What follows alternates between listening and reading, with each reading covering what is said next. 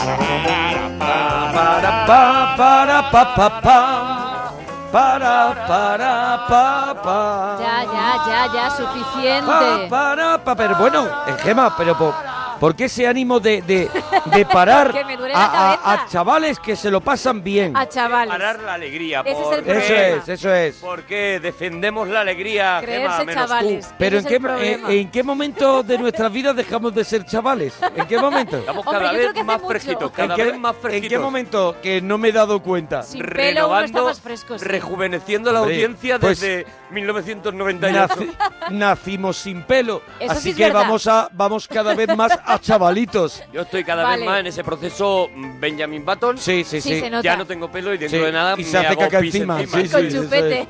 vale. Eso Ya lo veréis, ya lo veréis. Bueno, hoy tenemos hoy tenemos una peli que nos han pedido muchísimo a través de, de Twitter, en Facebook, que querían que hiciéramos esta peli desde, desde la primera temporada que empezamos a hacer el cine sin. Y todo el rato nos hemos negado. Es una peli de culto, es verdad que es una peli de culto, pero precisamente por eso es tan difícil mm, hacer transmitir a la gente lo que te puede provocar esta peli, porque o entras o no entras. No creo que Sí. no creo que sea una peli en la que te puedas quedar a medias, sino que o entras en este rollo marciano que proponen los hermanos Cohen o no entras y estás todo el rato echando pestes de la película diciendo que le pasa a estos tíos, ¿no? La pero verdad bueno, que es una peli que, que- que su encanto reside en su estética, en su manera de, de hacer por parte de los personajes, más que verdaderamente en la, en la confusión, que es al final un poco la historia de esta película. Está basada en una confusión, pero al final lo que... Lo, Es lo que de menos. Es lo de menos porque al final lo que quieres ver es cómo se comportan estos personajes que han diseñado tan bien los hermanos Cohen, como hacen habitualmente, como hicieron en ese personaje maravilloso de la policía de, de Fargo, Claro. o el personaje...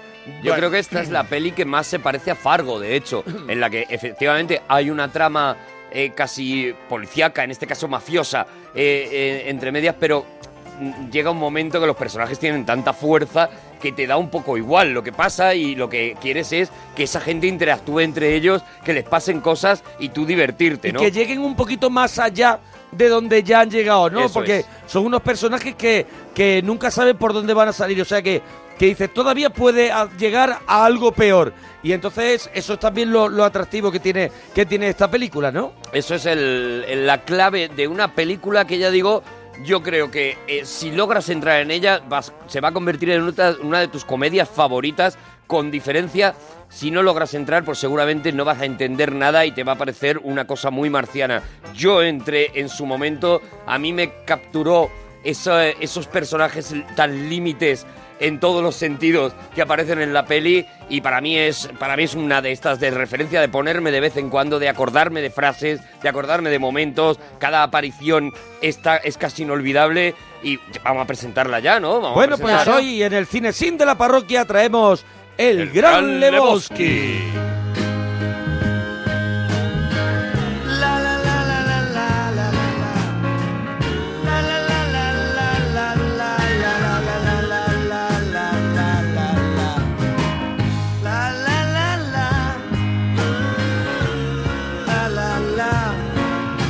como tú has dicho, es una es un es una película posterior a Fargo, pero un guion anterior a Fargo. Lo que pasa es que Claro. los hermanos Cohen tuvieron que esperar a Jeff Bridges, que era el, el- ellos sabían que ese era el personaje que quería que encarnara al prota que es el Nota, ¿no? El, El Nota, Nota, sí. en la película. Lo bueno pasa Dude, que- The Dude, ¿no? que es como Eso se, se llama que bueno ya ya el nombre pues podemos discutir si, si aquí llamarle el nota tiene tiene lógica o no, ¿no? Porque dude es, eh, es como colega, ¿no? Es una forma macarra de decir tronco, ¿no? Colega, tal. Y aquí el nota sería es un, un tío Un un, tío nota- que suele que suele liarla, que suele que suele dar la nota. Un nota es un tío, por lo menos como yo lo entiendo. Yo sé que, por ejemplo, en el sur sí decís mucho, mira el nota, pero... Sí, pero, no con ánimos despectivos, Exactamente. sino estaba allí el nota este. ¿sabes? Aquí, en, en- en- por lo menos en Madrid, yo creo que sí que se entiende más. Ese tío es un nota, Sí, quiere claro. decir, ese tío es un, es Pero un gamberro, en- o en es un tío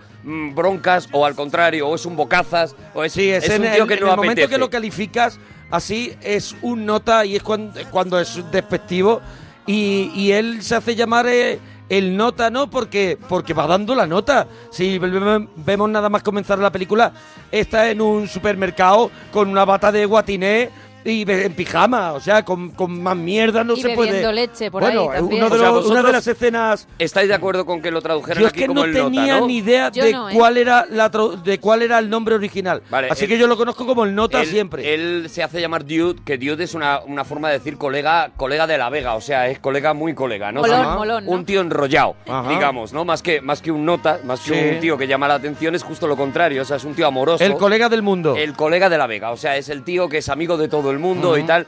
Y a mí sí que me pega El un poco enrollado, más. ¿no? El enrollado. Eso es. Pega un poco más porque él mismo se defiende como diciendo, si yo soy el nota. Claro. Claro, si lo, si lo vemos en esa soy traducción. colega, yo claro, soy un si, colega. si yo soy un tío que, que, se, que se lleva bien con todo el Claro. mundo y Claro. que no quiere problemas. Pega mucho más incluso con la con, con- bueno con todo el personaje, incluso con la reflexión que oímos al final de qué guay que haya gente todavía como el Nota, ¿no? Esta gente que nunca que nunca va a empeorar el mundo, que nunca va a, hacer nada porque el mundo sea peor, sino una, un- una persona que siempre está dispuesta a- hacia el bien, ¿no? Que está es partidaria de la paz y del bien, ¿no? De la tranquilidad y del bien. Por eso digo que que, que a lo mejor el, que a lo el- el nombre eh, del Nota haberse llamado el enrollado o, Sí, o no algo sé cómo- así, no sé el lo- colegón. Pero bueno, Bueno, esto ya, ya está, ya está, es esto una lo cosa ahí. del año 98 que ahora mismo ya nosotros no vamos a poder Lo cambiar. tenemos ahí, Pero bueno, la reflexión, la reflexión está curiosa. Bueno, pues ¿qué pasa? Que el guion era anterior a Fargo, pero como querían a Jeff Bridges, querían a John Goodman, que estaba todavía ro- mm, haciendo Rosam, Sí. y querían a- también a Steve Buscemi, eh, tuvieron que esperar y por eso Fargo eh, se hizo anterior, siendo este guion anterior a Fargo, ¿no? Entonces vino, vino después y vino ya con el gran éxito que fue Fargo, ¿no? Fargo, sí. Y yo creo que fue, eh, además que ellos tenían muy en la cabeza un concepto que era el concepto del, del simple, ¿no? Yo creo que, que los Cohen tienen una trilogía de lo simple o de los personajes simplones o, de lo, o de los tontos que, a los que quieres, ¿no? Eh, Es una época en la que se pone de moda las películas de tontos. Está los Farrelly, por ejemplo, hacen dos tontos muy tontos. Sí. eh, de, de tontos a los que quieres, ¿no? Hacen Zulander también, que también son tontos entrañables de alguna manera, ¿no? Y los eh, Cohen proponen en ese Fargo que tú nombrabas antes, a esa policía con ese marido, esa pareja también como simplona pero, pero súper tierna. Aquí tenemos a, a estos tres personajes ¿no? que, que forman la, la pandilla de- del Nota, que también son de, ese- de esa característica, de esa ternura, ¿no? Inmediatamente después harían Oh Brother, Where Are You? que, en la que también el, el personaje de Josh Clooney y los que le acompañan son también eso como como simplones, ¿no? Como están en el límite de lo tonto, ¿no? Y esta peli se- está como en el medio, ¿no? Y, y- y trabajando sobre trabajando sobre la tontería y lo bonito que es que haya gente gente tonta y cuando digo tonta no es un insulto, sino todo lo contrario, o sea, gente simple, gente sencilla, gente de la que de la que no puedes encontrar nunca ninguna ningún revés, ¿no? Gente que tiene la ternura la tiene por bandera, ¿no? Y eso es yo creo que, que en esta trilogía nos encontramos esta peli y nos encontramos a esta a esta pandilla, ¿no? Que, que son que son espectaculares, ¿no? Este John Goodman que es el, el- el- El, el excombatiente de Vietnam, De Vietnam. completamente, Obsesionado completamente con el tema. loco, completamente grillao, grillao. perdido de la cabeza. Eh, ese Steve eh, Buscemi que, que hace un papel también así entrañable, que, que bueno, él se deja llevar por toda la situación e intenta mediar y eso, pero, pero tampoco se le ve que esté muy es bien. No el, está, pano- pa- el panoli de la pandilla no está tampoco. para ir al tiempo oro, ¿no? No está para... Todo lo pues- contrario, o sea, él, él está toda la película soltando frases inconexas que los propios Cohen han dicho que le dejaban, que dijera Claro, lo claro. que le diera la gana. Entonces, tú te das cuenta que están hablando de una cosa y de repente él se da la vuelta y dice, yo soy la morsa. Y hace un homenaje a los Beatles, los porque, Beatles. porque le apetecía a él y que no encaja en nada de lo que tal, ¿no? Y es parte del delirio que nos vamos a encontrar en esta película. Yo creo que es una peli de colegas que se han juntado a pasárselo bien y Sí, que sí, la sí. hacen por encima de todo para pasárselo bien y se divierten y se nota, ¿no? Se, se Bueno, nota que pues, se lo están pasando bien. Hablando de homenajes, yo creo que, que, que es un homenaje completo todo el comienzo de la película a, a- a con la muerte de los talones, ¿no? A, a Hitchcock y a bueno y a muchas tramas de también que hay que de películas de Hitchcock, el, la confusión, Eso esa es. confusión de eh, una persona que se llama con- por el mismo apellido es confundida con otra y esa persona tiene que huir o salvar los trastos como pueda, ¿no? que el lo que le falso ocurre- culpable, el falso Eso es. culpable que se ve metido en una aventura mucho más grande que, Como que su vida normal, digamos, que su vida habitual, que es bastante sencilla, bastante simple, y de repente se encuentra en una cosa que se le, que se le hace grande y logra salir venturoso, por lo menos en las películas de Hitchcock suele nombrar salir venturoso de, de aquello, ¿no? Eso es lo primero que nos encontramos, ¿no? Nos encontramos con este tío, con este nota, con este Jeff Bridges mm, bebiendo, comprando un leche con una bata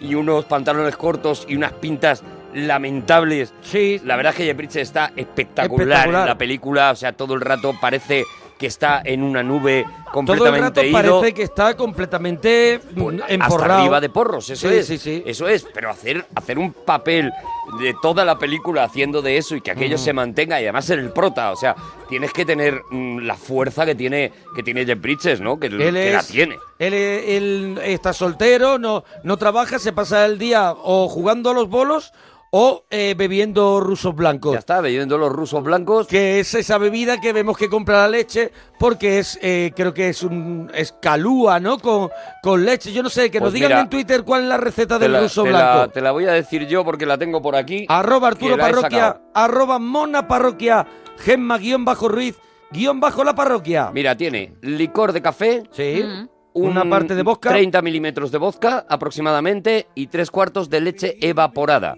A Ajá. veces, a veces se suele, se puede cambiar la leche evaporada por leche condensada. Ya un día que estás Ya muy, muy uf, loco. tienes que tener ganas de, de- de que se te piquen las muelas.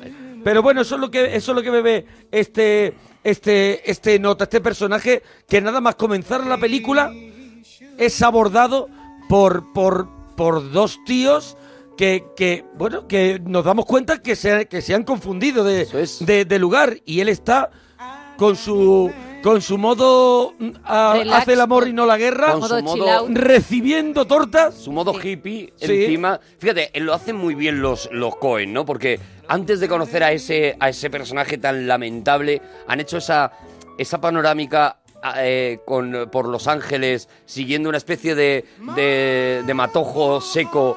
Y está la voz de John Goodman diciendo una frase y convirtiendo de repente al... Bueno, no, no es John Goodman, perdón, es el, es el vaquero. Sí. El vaquero que aparece diciendo eh, el hecho de conocer la historia del Nota para mí hizo como que me sintiera como que Dios no me había timado a la hora de llevarme a esta vida, ¿no?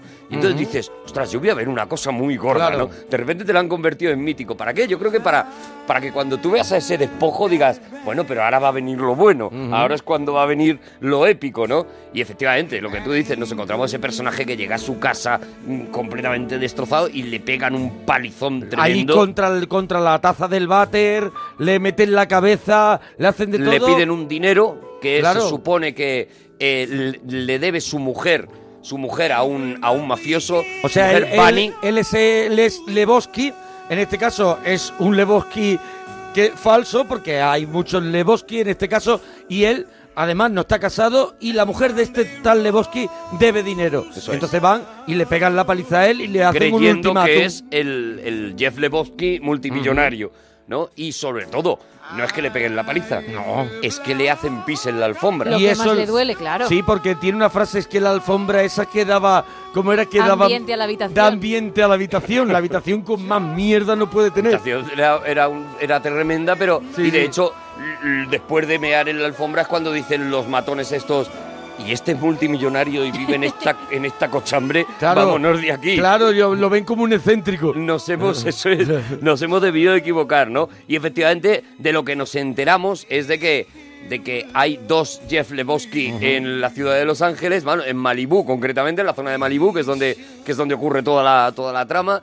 Y uno de ellos es multimillonario, está casado con una tal Bunny que, que debe dinero a todo el mundo, y otro es este, este pobre, este pobre hombre, ¿no? Tenemos, de hecho, la conversación en la que nos enteramos de eso, que es cuando está Lebowski con Walter y con Donnie, con los otros dos de la pandilla en la bolera. Se meó en mi alfombra. Se meó en la alfombra del nota. Tony, no estás en tu elemento. Nota, el chino no es el tema ahora. Entonces, ¿quién? Jeff Lebowski, el otro Jeffrey Lebowski, el millonario. Eso es interesante de cojones, tío. Ay, No me jodas. Además tiene un patrimonio y evidentemente recursos, así que... No hay ninguna razón, ni una puta razón, para que su mujer vaya por ahí debiendo dinero a media ciudad. Y vienen y se mean en tu puta alfombra. ¿Me equivoco? No. ¿Me equivoco? Ya, pero... ¿Lo ves? Pues eso. Esa alfombra daba ambiente a la habitación, ¿no es eso? De cojones. Y ese tío la meó, ¿no? Tony, vale. ¿Sabes? Yo podría encontrar a ese Lebowski de los cojones. ¿Se llama Lebowski? ¿Es este el nombre? Es él quien me debería compensar por la puta alfombra. Es que no estás en tu elemento. Claro, Eso, claro, eso, esa frase Eso me es, mata. no estás en tu elemento. Estás en tu elemento. Bueno, vamos a encontrar este tipo de diálogos con estos, estos tres personajes, ya digo, completamente extremos, ¿no? Y como John Goodman siempre le acaba calentando la cabeza para meterle en, en líos en los que, de los que Lebowski no quiere entrar, nunca, no quiere estar en él, ¿no? Pero de hecho al final se convence de que tiene que ir a casa del verdadero Jeff Lebowski a decirle, oiga, que han venido unos señores Claro. confundiéndome con usted y me han meado la alfombra. Yo quiero... Págueme usted la eso alfombra. es, Yo, eso ne- es. yo quiero que me pague la alfombra. ¿Qué se encuentra allí? Pues se encuentra, se encuentra con un, con un mayordomo Oh, primero. con Philip Seymour Hoffman, que está tremendo. Está espectacular. Tremendo ahí haciendo de, del, del mayordomo. Bien queda. Del mayordomo bien queda. eh, mm, pero no me toque esto. Lo coloca, está lo coloca así maravilloso. todo. Pero que se ve que también es otro tonto. Claro, es otro claro, es un tonto. tonto más. Pérele. Vamos a darnos cuenta como el 90% de las personas que aparecen en esta película son tontos. Está protagonizada por tontos. De hecho, yo viéndola hoy, eh, para la gente que, que no la haya visto nunca o, o la haya visto, o todo lo contrario, la haya visto muchas veces, hay una manera de mirar esta peli que es... eh, si te gusta Muerte entre las flores, que Sí. es una película de los Cohen maravillosa, basada en, en Cosecha Roja de, de ese Hammett y tal, eh, piensa que esto en realidad es muerte entre las flores, pero en que los protagonistas, en vez de ser muy listos, muy inteligentes y irse pasando la pelota de uno a uno, sobre todo el protagonista, ¿no? Que era capaz de mantener como a cuatro, a cuatro tramas a la vez y, y a cada uno decirle exactamente lo que quería escuchar y lo que necesitaba para encelarle y tal, pues esto es un tonto metido en una trama del nivel de muerte entre las flores. Porque es que incluso hasta, hasta el desarrollo de la trama es parecido. O sea, hay un equívoco, una, un- un- una serie de grupos que se van enfrentando entre ellos y este tío está en medio intentando tal. De hecho, una de las frases del nota de, de Lebowski durante toda la película es, esto tiene muchas ramificaciones y es muy complicado. Yo estoy ahora con un régimen de drogas muy estricto para entender absolutamente todas las ramificaciones de esto, ¿no? Pues yo creo que si ves esta peli como la parodia de Muerte entre las flores, es cuando te sale de verdad el gran Lebowski. O sea, lo que han hecho es, es la broma de lo que sería Muerte entre las flores, ¿no? Hay, hay una anécdota curiosa que no vemos en toda la película, verdaderamente a qué se dedica el nota, porque ¿dónde está la fuente de ingresos del nota? ¿De qué vive? ¿De cómo compra esos botes de, de ron y, Claro, claro, ¿cómo, y se, eso? cómo Por- compra el ruso blanco? a él cuando le preguntan de qué vive, dice, pues un poco de esto y un poco de aquello. Pues en la primera versión de los hermanos Cohen, que están completamente locos, la primera versión, él era un heredero de, mm, de la propiedad intelectual del cubo de Rubik. Entonces, entonces le garantizaba pues un sustento, No un sustento. No, era, era como, como uno de los herederos del creador del cubo de Rubik. Ojo, en el universo Sí. de los hermanos Cohen no es algo tan, tan loco, teniendo en cuenta que ellos han dedicado una película entera al creador del hula hop. O sea que ya estaba de alguna manera esa historia, ¿no? El Gran Salto es una película dedicada a un señor que se inventó el hula hop y lo que le pasó, ¿no? O sea que, que entra dentro de la lógica, ¿no? Pero al final decidieron no explicarlo y aumentar un poco lo, lo mítico del gran Lebowski, ¿no? Efectivamente, eh, nos encontramos con ese mayordomo que le presenta al verdadero Lebowski. Sí, que un viene hombre- en una silla de ruedas. Eso es, un hombre inválido que... Le faltan las piernas también por... por, por En la guerra de por- Corea, En la guerra, las- ¿no? sí. También. Es, Sí, to- eso es es lo todo, es todo muy marciano, es todo, Todo- muy, todo es muy marciano, marciano. Porque este señor, este señor llega allí y no tiene muchas ganas de escuchar a ese, a ese señor mugriento que está allí tirado en la silla porque no está ni sentado. No. El nota está tirado en la silla y, y le dice, bueno, colega, pues que nada, que estoy aquí y mira lo que me ha pasado y vengo a por lo de la alfombra. Y el otro le dice, yo tengo el tiempo justo Sí, sí, sí, sí. para atenderle. Para atenderle. ¿Sabe? ¿Qué me tiene que contar? Eso es, le cuenta todo el rollo y sale eh, el Lebowski falso, El- el, nota, el nota. sale, se encuentra con el mayordomo y le dice al mayordomo, pues sí, hemos llegado a un acuerdo, me voy a llevar esta alfombra. Y la lía a la alfombra y se la lleva la porque lleva. el mayordomo también es otro pringao. Claro, claro, por eso ves, al final es eso, es como va enredando, ¿no? Ahí en esa conversación en la que el millonario le echa con el grito de los vagos siempre pierden, eh, eh, lo está marcando, ¿no? Digamos que este personaje lo que tiene es una condena, o sea, este personaje es un vago que nunca será nada y que seguramente se lo han dicho desde el cole, ¿no? Y al final se lo ha acabado creyendo, ¿no? Y, y sin embargo es un tío, como le vemos cuando hace lo de la alfombra, con, con más inteligencia de la que al final demuestra, ¿no? Pero como se le ha tratado tan de tonto, igual que le pasa cuando está saliendo de la casa y ve a una chica pintándose A- a las la- uñas de verde, a la hija. A la mujer. A la, mujer, a la mujer, a la- no, a la mujer, A la no. mujer de Sí, Lebowski, a la mujer de A la mujer Lebowski, de Lebowski. a la mujer del millonario, a Bunny, Ah, a Bunny pintándose las uñas de verde, vale. y Y está el otro en la piscina. y el otro está, hay un tío en la piscina que le dicen Borracho, una frase que es- mortal que es es nihilista. Sí, Y es eso vuelve Déjalo loco. que es nihilista. Déjalo porque y es está nihilista. completamente, está completamente eh, ciego con una botella de Jack Daniel flotando y es, eh, si lo veis, es el asesino de, de Fargo, ¿no? Peter Stormer. Eso es, Peter Stormer es uno de los, el que va con Steve Buscemi en Eso Fargo, es. ¿no? A hacer, eh, a hacer el, a matar. que luego será también un personaje importante. Vamos a ir desgranando cómo, Luego lo, lo cómo se va repartiendo en- aquello. En, Prison Break. Bueno, sí, luego lo veremos de Claro, malo en Prison Break claro. también y tal, pero digo que en la película Sí, luego sí, va- sí, se va a convertir claro, en un personaje también importante, ¿no? Efectivamente, eh, eh, Lebowski se acerca a, a esa muchacha que se está eh, pintando las uñas y tontea con ella hasta, hasta que lo echan de, de la casa, ¿no? Pero se entera de que es Bunny, de que es esta Bueno, tontea con ella. Él más o menos se acerca, pero ella de pronto le dice, si quieres, te hago un apañito. sí. Te hago un apañito y aquello es claro. Y, y el mayordomo se muere de risa. El mayor no se muere de risa porque no lo, no lo puede Pero entrar además en la le cabeza. dice, si me das dinero, te hago esto. Sí, y el nota flipa y el mayordomo dice, ay, qué, qué, Excusándola. qué graciosa es. Y bueno, pues le, le echan, le echan de la, Sí. le echan de la casa y no le puede hacer este, este, este trabajito, ¿no? Pero efectivamente volvemos de repente al lugar donde cuando estemos muy perdidos en la historia nos van a colocar los Cohen, que es en la bolera. Los Cohen tienen las escenas de bolera para relajar un poco la trama. Ellos son conscientes de que todo esto es muy complicado, que son muchos personajes. Entonces de vez en cuando cogen a estos tres, los colocan allí en Y la... un ratito de bolera para, Una que, bolera. para que nuestras cabezas se asienten un poco. Eso es, y ahí es donde conocemos eso a, a- a John Goodman, por ejemplo, su delirio hacia, hacia Vietnam y su manía de llevarlo todo a Vietnam. Ahí vemos como John Goodman ahí está echando un campeonato, o están todos echando un campeonato, y uno de ellos pisa la línea y John Goodman lo arregla sacando una pistola. Tenemos el momento, si lo queréis. Sí, hombre, sí, claro. sí, sí. El de- Además tiene una empresa de seguridad, eh, cuidado, Sí, eh, sí, que- sí. que me da tranquilidad. da mucha- O te apuntas un cero o te pego un tiro. Te da mucha Te calma. apuntes un 8, vas a conocer el dolor. Tío, yo no. Vas a, Vas a conocer, conocer el el dolor. dolor. Nota, este tío es compañero tuyo. ¡Es que todo el mundo se ha vuelto loco! ¡Es que soy el único por aquí que no se caga las reglas! ¡Apunta un cero! Tío, están llamando a la plasma, guarda la ¡Apunta un pipa. cero! Walter, guarda la pipa. Walter. ¿Os creéis que estoy de coña? ¡Apunta un cero! De acuerdo, es un cero. ¿Ya estás contento, capullo? Soy yo el único que no se caga en las reglas, porque él lo único que quiere es que se, respet- se respeten las reglas. Claro, él es un tío además completamente bipolar porque le ves con pasar del tono más agresivo del mundo a la educación más eh, desmedida en prácticamente segundos. Sí, o sí, sea, sí. además lo- eh, en, en la versión original los cambios de voz de John Goodman, que tiene una voz muy cavernosa cuando se enfada, eh, son muy evidentes, ¿no? Porque él está hablando diciendo que marques un cero, que marques un cero.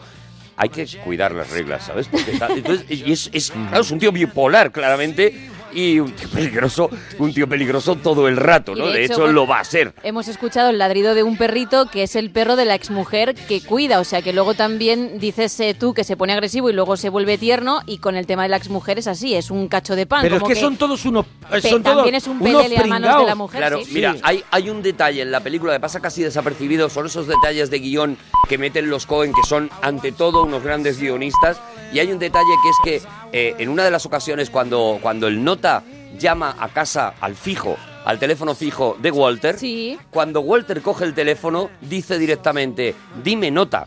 Es decir, el único que llama a ese teléfono es el nota. O sea, de, repente, en esa anécdota nada más, te han dado toda la vida de John Goodman, de ese personaje de Walter. O sea, si suena la casa en el teléfono de, de Walter, en la casa, en el teléfono en la casa de Walter, sabe quién es. Es porque es el nota, no hay nadie más que llame, ¿no? Son esos detalles brillantes que tienen los Cohen, ¿no? De que, que se curran muchísimo los guiones, ¿no? Y efectivamente, pues este personaje eh, eh, nos va a dar también una, un montón de, de, de escena. Yo creo. a- yo es mi personaje favorito Para de, mí la, de también, la para mí película. A mí, también. Sí, yo a creo mí que- me vuelve loco. Yo creo que se come, se come en la peli. eh. John Goodman está, Es está tremendo, ¿eh? Está tremendo. Bueno, y, y- y va a continuar la trama, ¿no? Porque, porque le llaman eh, para decirle que le van a pagar la alfombra, pero que han secuestrado a Bunny. Le llama eh, Lebowski, un millonario, digamos, y le dice, oye, mira, eh, te voy a pagar la alfombra, ya esto está arreglado, no te preocupes, tal, pero tengo un problema y es que han secuestrado a mi mujer, a Bunny, y, y yo quiero que alguien lleve el dinero y necesito, necesito que me hagas tú ese favor, porque yo evidentemente no lo puedo hacer, que lleve el dinero a los secuestradores para que no maten a mi hermana, ¿no? Y a mi mujer, perdón. Y efectivamente dicen, dicen, yo creo que además estos tíos fueron los mismos que, que mearon en tu alfombra, con lo cual de alguna manera también te vas Tú a vengar te- de ellos es. te vas a vengar de ellos y todos somos amigos y todos, todos estamos guay, ¿no? Y efectivamente, Lebonsky, al que le ofrecen una telita Claro, a cambio una de buena hacer tela. esa entrega, dice, claro que sí. Venga, pues yo hago la entrega, pero no, pero claro, no contaba no contaba con la ayuda de Walter. John Goodman. Eso es. Ahí aparece de nuevo Walter cuando, cuando Lebonsky, Me cuando vuelve él nota loco las gafas amarillas. las gafas amarillas grandes. De, de ver, de ver más. lo Bono. La de amarillas, la amarilla es de, de persona que mayor que para ver más. Sí, Claro, sí, como, sí, de, sí. como de cazador que conduce de noche. sí, Que sí, relaja sí, es el aspecto, que es el aspecto Sí, que sí, lleva sí, sí. ese, ¿no? Y él aparece allí, aparece allí y, le, y se mete prácticamente en el coche del nota, le dice, sujeta el señuelo, sujeta el señuelo, le da una bolsa y efectivamente lo que le hace es que le convence de no vamos a tirar el maletín del dinero, Sí. vamos a tirar un maletín con calzoncillos míos que pesa lo mismo que el dinero, que pesa lo mismo que un millón de dólares, y los vamos a tirar, claro, porque son calzoncillos de John Goodman, cuidado, que Claro, es creíble, claro, claro. es creíble. Y, no la- Y- y a y lo mejor no están lavados. Y a lo Sí, mejor, dice, exactamente. lo dice. Y entonces eh, ahí vemos ese camino, ese camino en la, en el, en el coche sonando, sonando los Gypsy King por el camino del desierto, que eso es una cosa absolutamente mítica. Es ahí, ¿no? No, no, No, no. es con Jesús, suena con Jesús. que luego Ah, Suena con el baile de Es un Jesús. poco antes, es verdad, es Es verdad. con George Turturro Es con cuando John suena Turturro. Sí, sí, la cierto, canción cierto. de Jesse King. Cierto, es que ellos todavía no han salido al coche, efectivamente, Claro. un poco antes hace un cameo John Turturro. Pero que, que nadie, lo, nadie lo olvida. Nadie lo olvida, nadie lo olvida. Claro, ese Jesús es un mm, latino eh, que se enfrenta a ellos y los calienta al máximo y eh, yo soy Jesús. ¿Queréis escuchar? Bueno, tú lo, Claro. acabas, lo acabas de clavar, pero Yo vamos a soy escuchar Jesús. cómo lo doblaron. Veo que habéis conseguido llegar a semifinales. Qué maravilla. Dios mío, tío. Seamos y yo vamos a follar vivos. ¿Sí? Bueno. En fin, eso es lo que tú opinas, tío. Déjame que te advierta una cosa, pendejo. Como nos vengáis con alguna chorrada, como saquéis una pipa en la bolera, os la quitaré, os la meteré por el culo y después voy a apretar el gatillo hasta que haga clic. Jesús. Tú lo has dicho, tío. Nadie le toca los huevos a Jesús. Es una de esas creaciones de los hermanos Cohen. Nadie le toca los huevos Jesús. Y es de pronto John Turturro, que es también un habitual desde Barton Fink. Claro, en Barton cine- Fink se habían juntado John Goodman Eso y es. John Turturro, además, justo casi en los papeles inver- inversos, ¿no? Porque ayer era John Goodman, digamos, el personaje más lanzado y John Turturro era un pringaete Totalmente. así, que intentaba escribir un guion medio loco, tal, peliculón, por cierto, Peliculón. también, maravillosa, Pues, ah. y aquí lo junta y le da la vuelta, ¿no? Y Turturro está magnífico. Y aquí Turturro tiene esa, esa coreografía mágica a cámara lenta co- cuando mm, lame con la lengua Ay, sí. la bola de billar y suena y suena Jesse King y hace ese baile Y el mono de morado hombros que lleva puesto. de hombros lleva un mono Todo. entero que Mono. no lo puede lucir una mejor especie de guante especial Sí, para sí, lanzar sí. los bolos. Es- Maravilla. bueno, es, es una cosa, es un regalito que le hacen los Cohen de decir, sí mira, sí un cameo te vienes un día y me haces esto y el tío la verdad es que hace, hace una auténtica maravilla es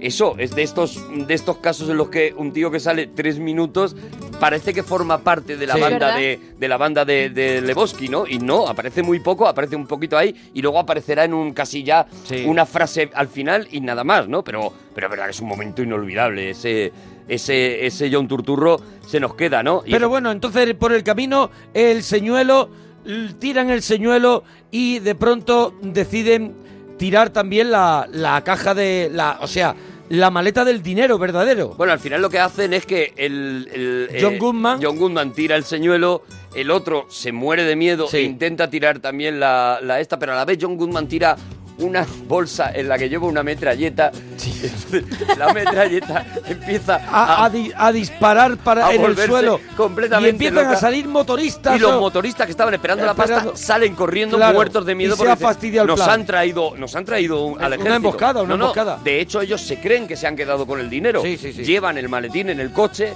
llevan el maletín con el millón de dólares y dicen lo tenemos nos hemos quedado con el dinero no han eh, no han matado a la tía o por lo menos nosotros no lo hemos visto no nos han atacado que era lo que nosotros queríamos vamos a huir de aquí vamos a irnos con el dinero donde sea y se van, por supuesto, y es otra de las frases que eh, será mítica en la película, Let's Go Bowling. O sea, cuando todo les va mal, cuando están en el peor momento Volvamos posible, a la bolera. Vámonos a la bolera y se meten allí en la bolera, se tiran un buen rato allí en la bolera y cuando salen han robado el coche.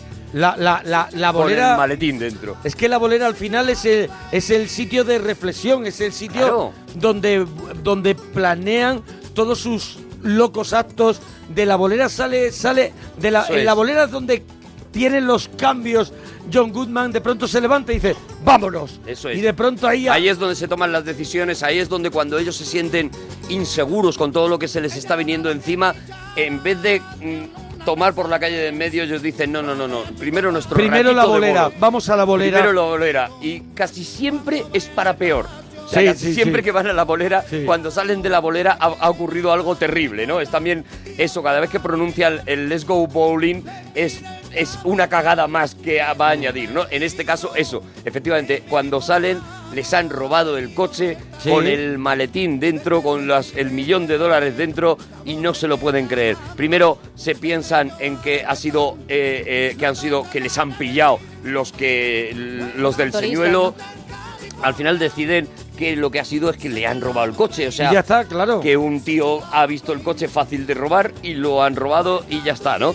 Y efectivamente eh, la, la vida de, en ese momento la vida del nota se, se derrumba completamente porque dice, es posible que hayan matado a esta tía a la que, a la que secuestraron, yo encima no tengo la pasta, si no me mata el millonario, me van a matar los secuestradores, o sea, todo se va, todo se va completamente a la mierda en la vida, en la vida de este hombre, y ahí es donde vemos uno de esos momentos maravillosos de la peli, yo creo inolvidables, ¿no? En la que él está durmiendo en la alfombra, recibe un puñetazo cuando se Bueno, no, despierta. él, perdóname, que él duerme en la alfombra con un Wallman, Claro, con un Wallman. escuchando partidas de bolos. Partidas de bolos. Sí, o sí, sea se que, escuchan los, que, efectivamente. mm, yo creo que ese es el es el extremo Sonriendo. el extremo más loco de la película un tío que por eh, por auricular escucha una partida de bolos que es mono. que es una bola que corre y da Y choca. en unos bolos Sí. Eso es, eso es. Y entonces él recibe, se ve que abre lo- los ojos Sí. en un momento y le pegan un puñetazo. ¿Y cómo está rodada esa escena? ahora empieza Es ese ese ese, bu- ese ese viaje Ese vuelo en el que primero aparece como un cohete, que es como el final del puñetazo, Sí. un cohete en el cielo, y de repente vemos a, a Lebowski a Lebowski como Superman primero como Superman volando por encima de la ciudad, luego como Aladino volando sobre su alfombra meada Sí, encima de encima de Los Ángeles. Bueno, es un momento que yo creo que a mí por lo menos luego no se me estaría- olvida, ¿no? luego llegaría el momento en el que es acosado por una bola de billar Sí. vale Pero y ese él es corre posterior, ese es en otro ¿No de los es en el sueños. mismo viaje? Es, es Ah. otro de los sueños. No, es- en este cae directamente. en este Ah, al vale, final vale, aca- vale, vale. acaba cayendo y, y- y acaba cayendo en la casa, en una casa muy rara en la que nos vamos a encontrar un nuevo personaje. Aquí, de repente, y siguiendo en el delirio de la película, Sí. de repente aparece una mujer desnuda colgada de unos arneses Sí. y empieza a tirar pintura sobre un lienzo gigantesco y cuando baja, pues vemos, nos enteramos de que es la hija del personaje del millonario, de este Lebonsky, ¿no? Mm. Es Julianne Es Moore. Julianne Moore. Julian Moore, que, que es un artista de, de vanguardia y el trabajo ha sido elogiado por mucha por, por por muchos críticos por ser fuertemente vaginal. Eso Sí, es. eso lo ¿no? dice, Que es claro. uno- Eso es. Ella lo justifica diciendo que por qué no se habla de vagina cuando los chicos no hacen más que hablar, por ejemplo, de tranca. Eso que es, se está eso es. perdiendo. Bueno, una de las cosas, una de las eh, características del personaje de, de Julian Moore en general de la peli es que siempre se habla de las eh, de la cantidad de palabrotas que se dicen en las películas de Tarantino y tal, pero en esta película no Esta película del- de desde el decirse comienzo. todo el rato palabrotas, incluso de palabras que no se utilizan habitualmente para nombrar las cosas, pero que son palabrotas. O sea, ella, por ejemplo, de vagina y de, y de pene, hace como una especie de, de recorrido por Sí. todas las palabras Leonardo posibles. Dantes. Eso te iba a Eso decir. es. Te hace un Leonardo Dantes y hace por todas las palabras posibles hasta que llega a Pito. Sí. Y Pito a Lebowski le indigna. Que eso me gusta muchísimo. Cuando dice, no, y tu Pito, dice, no, Pito no, Pito no. Por ahí no voy a por pasar. ahí no voy a Guapa. pasar, ¿no? Y bueno, efectivamente, esta es la hija de este personaje que eh, lo que intenta es convencer ahora a Lebowski, Sí. es otro nuevo personaje que entra en medio de que lo que tiene que hacer, de que eh, Bunny, esta mujer, eh, se ha autosecuestrado. La segunda es la segunda esposa de, de, de Lebowski, Eso. millonario. Y lo que le pide es que recupere el dinero, esos 10 millones, ese millón de dólares. Que está a, me- a- a medias, está haciendo esta jugada con el, con el nihilista, Con el la nihilista. estrella porno. Con el alemán, Sí, sí, alemán, que estrella tiene porno. un grupo de alemanes nihilistas también. Y es músico de New Age. De New Wave. de- era New músico- Wave. New Wave. Sí, Tecno. Tecno, Tecno, era New la- Wave. Tiene una, una Nueva portada ola. maravillosa Sí, sí, sí. Del, grupo de Autobahn. Sí. Y efectivamente, pues, eh, eh, bueno, serán maravillosos. Darán, lo de los nihilistas dará para alguna de las mejores conversaciones de la película, como hay cuando eh, empiezan a decir, son alemanes y no son nazis. Dice, no, peor, son nihilistas. Cuidadito. Dice, no voy a defender el nacionalsocialismo, pero ellos por lo menos tenían una idea. Lo dice John Goodman en la peli, ¿eh? Cuidado las frases que se dicen, ¿no? Pues Bueno, tenemos, si queréis, el momento en el, que, en el que la hija de Lebowski le explica todo y a él le interesa porque es un nuevo Eh, acuerdo claro, del que puede sacar tajada. Soy uno de los dos administradores de la Fundación Lebowski junto con mi padre. La fundación acoge a jóvenes de Watts. Ah, sí, los triunfadores. Los pequeños triunfadores urbanos de Lebowski, un orgullo para nosotros. Pregunté a mi padre por qué ha retirado un millón de dólares de la cuenta de la fundación y me habló de este rapto, pero le aseguro que es inverosímil. Esta fornicadora compulsiva ha estado mareando a mi padre descaradamente. Sí, pero... Vamos mi- con su alfombra. Mi padre y yo no nos entendemos. Él no aprueba mi modo de vida y huelga decir que yo no apruebo el suyo. Sin embargo, no estoy dispuesta a convertir este desfalco en un asunto policial, así que le propongo que intente recuperar el dinero de las personas a quienes se lo entregó. Bien, eh, creo que puedo hacerlo. Si tiene éxito en su empresa, le compensaré con el equivalente al 10% de la suma recuperada. para que nos ubiquemos ahora mismo en la película, eh, alrededor Todos del Gran quieren Lebowski, trincar. Sí. alrededor del Gran Lebowski, Está, está rodeado de hay ladrones. amenazas. Eso, y ladrones. Tiene un multimillonario que supuestamente lo quiere matar porque le ha robado un millón de dólares es. y no ha salvado a su mujer. Tiene a estos nihilistas que quieren conseguir que él recupere ese millón de dólares Pero que ha también perdido. se llevarían un cachito. No se lo llevarían todo. Eso. De hecho, le darían solo el 10% Eso es, eso a, a, Lebowski, al nota, ¿no? Eh, tiene a estos señores que mean alfombras que han aparecido al principio y que todavía no tenemos muy claro a qué grupo pertenece, si son los secuestradores o no son los secuestradores. Y por si fuera poco, pues tiene a John Goodman muy cabreado por todo lo que ha pasado con lo del secuestro. O sea, que es que en este momento no se puede estar peor. Y efectivamente no está peor. O sea, ahí vemos una conversación en la que tiene una bronca eh, John Goodman y el nota, eh, Walter y el nota, en una cafetería, por cierto, es la misma cafetería donde se rodó, por ejemplo, Reservoir Dogs. Ajá. En esa misma cafetería se rodó la famosa conversación De de, Madonna. Madonna. y todo eso, porque es una cafetería muy conocida de Maribú que permite el rodaje a, a todo el mundo. Entonces, claro, allí es donde están los estudios y todo. Entonces, la utilizan en muchas películas. ¿no? Johnny's Coffee Shop se llama. Johnny's Coffee Shop. Johnny's Coffee Shop. En Será Mirato, ta- en y Mirato será- Mierder. Será también la, la misma de Money Penny en Pulp Fiction, ¿no? De el momento Pues ese, no, ¿no? sé si es la misma, no lo sé. Yo no creo sé. que me parece a mí que es igual. Sí, no, no lo sé, no lo sé. Ese momento con, con Tim Roth. sí. El momento de Tim Roth con la chica que se pone. Todos, ab- todos Sí, sí, sí, abren", sí. y abren fuego allí. No sé si es la misma. Yo Wow. seguro que seguro que es la de Se Pulp parece. Fiction, pero vamos, sí, tienen un, tienen un rollo parecido. Y gracias por el dato mierder. De nada, eh, se ¿Ha, lo hecho- digo. ¿Ha tirado el dato mierder. Claro, ¿Cuál ha sido? el llama nombre de la cafetería. Johnny's Coffee Shop, por si te Ah, apetece pasarte. Muy bien. Si en cualquier momento, ¿sabes? si por lo que sea Pues. nosotros nos, pa- nos queremos pasar. Mira, Bueno, voy a tomar nota con este regalito. Negro. Aquí vemos como el, el nota se mete en su casa ya directamente, se ha fumado una pipa de cosas y Sí, se ha sí, metido sí. en la bañera. Él va completamente en picado hacia, hacia el, el terror, pero sin perder esa calma, esa tranquilidad y esa capacidad de decir, no pasa nada, dude, no, estoy tranquilo, colega, de verdad, estoy bien, tal. Y no está bien nunca porque entran unos tíos y lo ahogan en la bañera y le meten un hurón para que se lo coma en la bañera, que es una de las escenas menos terribles que yo he visto en mi vida y sin embargo te asustas mucho porque Sí, un sí. hurón que yo sepa en una bañera no Sí, creo que haga mucho. Pero dices tú que será capaz. Claro, claro. Estoy ahí con todo muy suelto. A ver, el hurón Porque una piraña pobrecico mío, se- sea lo que va. Eso es. Pero el hurón. un hurón mojado, pobrecico Lo mío, que no quiere creo es que irse haga el nada, primero. que estarán muertos de miedo. Claro. Pero sin embargo, grita tanto Jeff Bridges, además hace un gritito como, como, de, como de chica asustada. Sí, sí, sí. Completamente. Pues ya digo, es que lo de Bridge- Jeff Bridges es una cosa magistral desde que empieza hasta que termina la peli. Y, le, y son los nihilistas, estos alemanes que le amenazan con, como mañana no esté el dinero, te cortaremos el pito. A lo que, por supuesto, Lebowski con mucho valor dice, no lo llames pito. Controla. No puede ser más, más genial. Está el personaje también de Ben Gazzara, que Sí, es bueno, el- sí, ahora sí. llegará, llegará, sí, el personaje de Ben Gazzara, pero, pero, pero primero es que ha aparecido el coche, encuentran el coche y el coche aparece destrozado completamente porque se ha chocado contra, se ha chocado contra una farola. Sí. Le dicen que lo han encontrado, por supuesto, el maletín no está y ahí viene otra de las escenas para mí míticas porque descubren quién ha robado el coche, descubren que el coche lo ha robado un chavalín hijo de un guionista de series de televisión con mucha pasta y que el coche lo ha robado el maletín lo tiene ese chaval, ¿no? Ellos llegan y entonces John Goodman, que ya se ha vuelto a hacer amigo de, Sí. de Bridges, no por nada, sino porque no tienen otra cosa. Claro. Y entonces se tienen que juntar, se van a casa de este tío, cuando llegan ven un cochazo aparcado en la puerta, un Corvette rojo espectacular y dicen, ya se ha gastado este tío el millón de dólares. Entran dentro, lo intentan interrogar, ¿dónde te has gastado la pasta? ¿Dónde encontraste tal? Cuando John Goodman ve que no, en su rollo bipolar, sale y dice, te vas a enterar, ya verás cómo nos vas a contar todo, sale con una palanca Y y, se empieza. lía a contar El el. Corvette.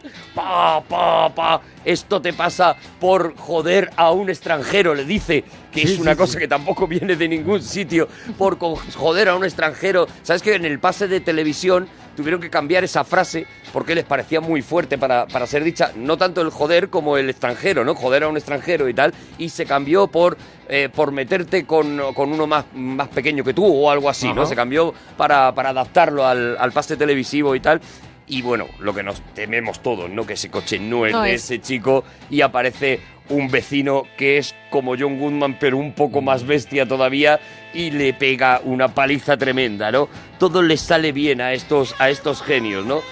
El, el- lo siguiente que vamos a ver es la llegada de ese cowboy, ese Sam Elliott. Que es el, la- es eh, un poco Pepito Grillo, eh, ¿no? Es un Yo poco el que nos está contando toda la historia del Sí. nota. Es al final es un espectador que nos acompaña y nos va guiando en la aventura, ¿no? Sí, Eso es, y es, es el que suelta esas frases, una de esas frases que todo el mundo recuerda de la película, ¿no? A veces te comes al oso y otras veces el oso te come a ti, ¿no? Se la dice al, al nota cuando está, pues eso, en, en su momento completamente más bajo y más, y más terrible, ¿no? Y lo siguiente, efectivamente, es lo que tú dices, ¿no? La llegada del personaje de Ben Gazzara, ¿no? Sí. Otro, un personaje, un actor que había sido también conocido por ser uno de los mafiosos del cine, ¿no? Más, más clásicos, y que en este caso es un director de películas porno, porque bueno, entre medias se han enterado de que este nihilista rueda cine porno. es actor porno. Y ella también, la segunda esposa de Lebowski, La que segunda- se hace el secuestro. Bunny. Bunny la joya. Van y la joya. Bunny sí. la joya también hace sus pinitos en el cine porno. Sí, Habían señor. rodado la película, quiero recordaros el título Troncos Duros. Troncos duros. No lo sabía, no me Sí, acordaba. Troncos duros 1. Troncos Duros, primera parte, era la película que habían rodado. y Ben Troncos Gazzara- duros 2 vuelven muy duros. Ben Gazzara se queja de que el cine porno ya no es lo que Nada era. lo que era, no está. Porque con el vídeo han ba- ha bajado mucho la Sí. calidad de las historias y él hace un alegato de que el cine porno tiene que ir a la inteligencia, que todo el sexo está Sí. en la mente y que ahora ya no se pueden hacer esas películas tan profundas como Troncos Duros, por ejemplo, ¿no? bueno, el, el- la, la historia, pues eso se va complicando cada vez más, ¿no? La, vemos eso, vemos la playa hippie esa en la que llega el nota y donde se encuentra con este, con este personaje. Le vemos como en, en otro momento que yo por lo menos no entiendo, cuando él le llaman por teléfono a Venga Sara Ah, y él ¿sí? está, está tomando como unas notas y el, el nota en un eh, ejercicio de, de casi detective coge y, y va a la libreta y hace el negrilla, ¿no? En, en- ensombrece a ver qué es lo que ha escrito y lo que sale es una chorra. Un señor con chorra para arriba, sí. La película ya eh, entra en un, eh, en un caos, ¿no? Pero Es, efectivamente... esa, es que eh, los hermanos Cohen querían llevar una estructura narrativa, esto, esto porque lo he leído yo, ¿no? Lo he leído yo como las historias de detectives de, de Raymond Chandler, Claro, ¿sabes? lo que he dicho el yo. sueño eterno, el sueño eterno, y, y entonces pasan estas cosas que verdaderamente en una novela policíaca ese señor estaría escribiendo algo muy importante y al irse pasaría por encima y vería el número de teléfono a lo mejor Eso del es. lugar. En este caso lo que ve es una chorra. Es como si hubieran hecho el Scary Movie de su propia película, Sí. de Muerte entre las Flores, ya Sí, digo. sí, sí. Y en realidad es eso, muchas de las cosas que ves en Muerte entre las Flores, pero parodiadas una y otra vez, ¿no? Lo que sí que es verdad es que Venga Sara le ha dado a un ruso blanco eh, envenenado al, al nota y ahí vemos otro de los momentos también inolvidables de estas paranoias que se inventa el nota, donde le vemos primero en ese baile, eh, una- primero una, una, una fila de zapatillas de bolera que llega hasta el cielo, luego le vemos en ese baile ese homenaje a Busby Berkeley, a las películas musicales de los años 30, esa, ese camino entre las piernas de las mujeres en las que él se va dando la vuelta, se va girando, las vas viendo entre las piernas, luego choca con unos bolos y hacen una... eh, eh, formando con la tijera y demás y no sé qué, y lo siguiente es que rompe con que está corriendo por la calle enloquecido y la policía lo detiene, ¿no? Y lo echan de Malibú. Además, vemos cómo lo echan de Malibú y que, y que, y que eso, y que ya él tiene una bronca con un taxista porque está poniendo a los Eagles y se enfada mucho porque está poniendo a los Eagles. Lo que digo, el personaje no remonta en ningún momento de la película, o sea, el personaje siempre está en lo que se llama en la basura más absoluta, ¿no? Y ahí se cruza también con Bunny, con la mujer Ay, del, sí. me- del, del millonario, con Viva Las Vegas a tope, sonando y con todos sus dedos, porque no hemos contado que en un momento de la peli aparece Envían un dedo del pie Un dedo, un dedo, el, del- el dedo chico, ¿no? Del Sí, pie, ¿no? y pintado de verde como el esmalte Como que ya el utilizaba. esmalte que, que vimos cuando él fue a por la alfombra. Eso es. Eso es, ahí lo que lo que eso, lo que el- lo que descubrimos es que esta Bunny no solamente no está secuestrada, sino que está completamente viva con ese con esta música de Viva Las Vegas Y en un Corvette rojo exactamente igual que el que estaba aparcado en la casa del niño. en el mismo recordar. Corvette. A ver, la, la cafetería. Ya que estamos con ese tema, que es un tema muy importante. Hombre, sí lo es, sí. La cafetería se ha visto en Reservoir Dogs. Sí. Nos dicen en Twitter, arroba Arturo Parroquia, Gemma-Ruiz, Mona Parroquia. Se ha visto también en Volcano y en American History X. Ajá. Ah, Además de en un videoclip de Tom Petty de la canción Swinging. O sea que, que, claro, lo ha Es petado. una. ¿Lo es- veis vamos a ver, que lo que no abre es como importante. cafetería. Lo que, eso es, eso es, luego cada vez que rueda cierra un mes.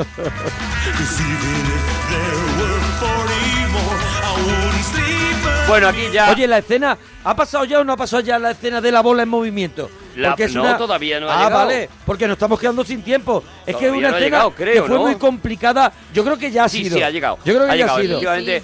eh, aquí es donde cuando ella él pasa entre las piernas, efectivamente se le empieza a perseguir una bola y luego él se mete Claro, dentro de la dentro bola. de la bola.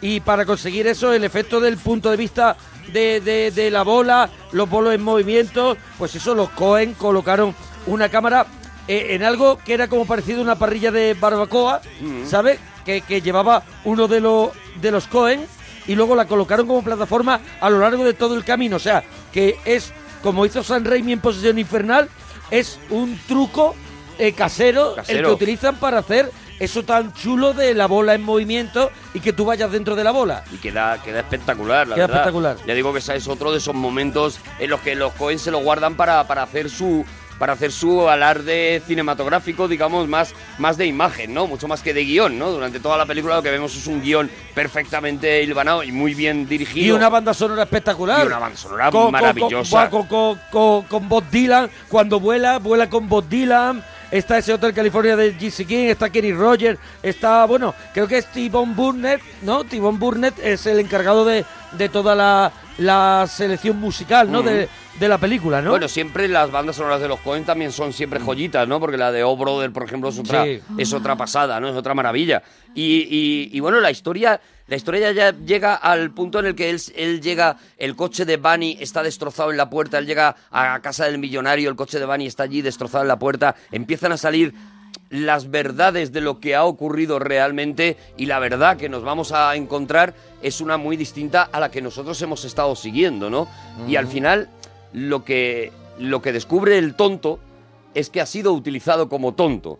Es decir, que el millonario, este, este Lebowski gordo y, que hemos visto desde el principio, eh, se aprovechó de ver a este otro Lebowski simplón porque necesitaba un tonto. Y además lo dice así, necesitaba un tonto que se creyera que habían secuestrado a mi mujer porque él en realidad lo que quería era asesinar a esa segunda mujer que le estaba dando tantos problemas, pero quedar como que la habían secuestrado es un, es y la un- habían matado. Es un tema recurrente en la trayectoria de los hermanos Cohen desde su primera película Sangre Fácil. Sí. El tema de deshacerse de, de una esposa, de un marido, pues porque Fargo tienes... también es Fargo eso. es igual, porque tienes un amante o porque tienes... Y, y que no te salga bien. No, y en este caso también la hija, Julian Moore, hay un momento en el que le dice al nota que realmente su padre no es tan millonario como dice ser, sino que la fortuna la tenía su exmujer y que él lo que quiere es sacar ese millón de dólares de la fundación para quedárselos, porque no tiene ni un duro y por eso también monta todo eso. Claro, eso es efectivamente lo que ha hecho, lo que ha pensado el tío. Él tiene una fundación eh, eh, Con su benéfica con su hija y demás, con dinero de su exmujer. Él coge ese millón de dólares porque dice, oye, necesito este millón de dólares Claro. para salvar la vida de mi mujer. Manda a un tonto con ese millón de dólares al que echarle la culpa de que el millón de dólares desapareciera y de que su mujer también haya sido asesinada y él se lava las manos. Pero el tonto de repente se demuestra mucho más listo que todos, se enfrenta a este mil- mu- multimillonario y lo acaba y lo acaba sacando a la luz, ¿no? Le acaba quitando la máscara y ahí veremos, bueno, pues el, el- el final, ¿no? Cuando los nihilistas ya directamente queman el coche de Lebonsky, cuando hay una especie de eh, amago de pelea y cuando el personaje que menos cosas ha dicho en toda la película, que es el de Steve Buscemi, pues de repente muere de un paro cardíaco, ¿no? Y, y esa, ese final, para mí inolvidable, ese discurso que echa John Goodman en la, en la orilla del mar antes de lanzar las, las cenizas de su amigo, en la que empieza hablando de lo bueno que era su amigo, pero acaba hablando de Vietnam. Otra vez. Porque está obsesionado. Hablando de Vietnam y tira las cenizas y no ha medido para dónde va el viento y las cenizas acaban todas en la cara de ellos dos y bueno, y con, y con esa con esa imagen de perdedores vamos viendo desaparecer al, a Lebowski y a Walter, ¿no? De, bueno, pues sí, han conseguido, han tenido un momentito de brillantez, pero su vida va a seguir siendo pues una vida simple, una vida Será en la sencilla. bolera, será en la En la bolera. bolera, en la Bueno, bolera. Pues como casi todas las películas así de culto potente, el Gran Lebowski tiene una concentración de fanáticos. Ay, sí, hombre. No, es buenísimo. que ¿eh? ocurre todos los años. No solamente tiene una eh, concentración de fanáticos anual, sino que además existe una iglesia que ha hecho religión de la filosofía de la película, el dudeísmo. El dudeísmo, eso y es. ya ha ordenado más de 100.000 sacerdotes.